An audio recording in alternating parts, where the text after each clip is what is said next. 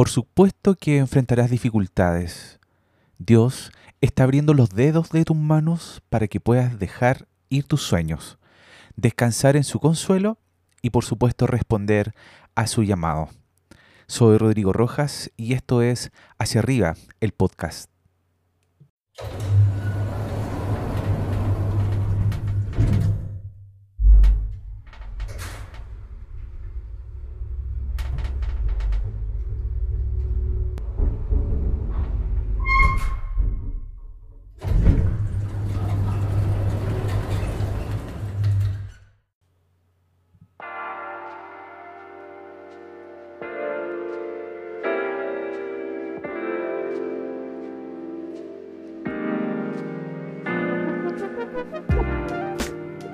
Piensa en las palabras de Pedro al comienzo de su carta en el Nuevo Testamento.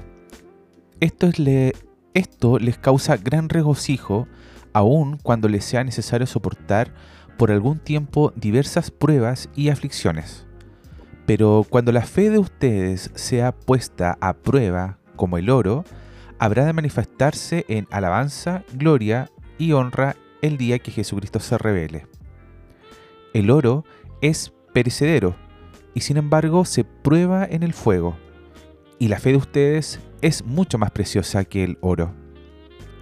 Al comenzar su carta, Pedro nos da un resumen pasado, presente y futuro del plan redentor de Dios, pero su énfasis es sobre lo que Dios está haciendo aquí, ahora mismo, entre la primera y segunda venida de Jesús.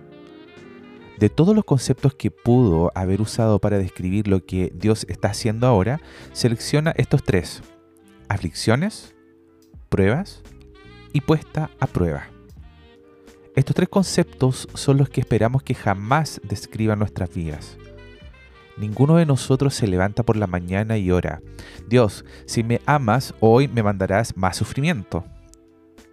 Más bien cuando nos encontramos en medio de la dificultad, somos tentados a ver el sufrimiento como una señal de infidelidad o desatención por parte de Dios. Sin embargo, Pedro no ve los momentos difíciles como obstáculos ante el plan de Dios o como indicaciones de que el plan de Dios ha fracasado. No, para él son parte importante del plan de Dios. En lugar de dar señales de su falta de atención, son señales de un amor celoso y redentor. En su gracia, Dios te guía a donde no has pensado ir para producir en ti lo que no podrías haber alcanzado por ti mismo. En estos momentos, Él altera los valores de tu corazón para que abandones tu pequeño reino y te entregues por completo a su reino glorioso y lleno de gracia. Dios está trabajando justo ahora, pero no para darnos una vida predecible, una vida cómoda o incluso placentera. Él no está trabajando para transformar nuestras circunstancias, sino que usa las circunstancias difíciles para transformarnos. Quizá en los momentos difíciles, cuando estamos tentados a preguntarnos ¿dónde está la gracia de Dios? Es precisamente esa gracia lo que estamos recibiendo pero no es la forma de una almohada suave o una bebida refrescante. Más bien, en esos momentos somos bendecidos con la gracia de las dificultades que transforman nuestros corazones, porque el Dios que nos ama sabe que esta es exactamente la gracia que necesitamos. Para profundizar y ser alentado, puedes leer Santiago capítulo 1 del 2 al 11.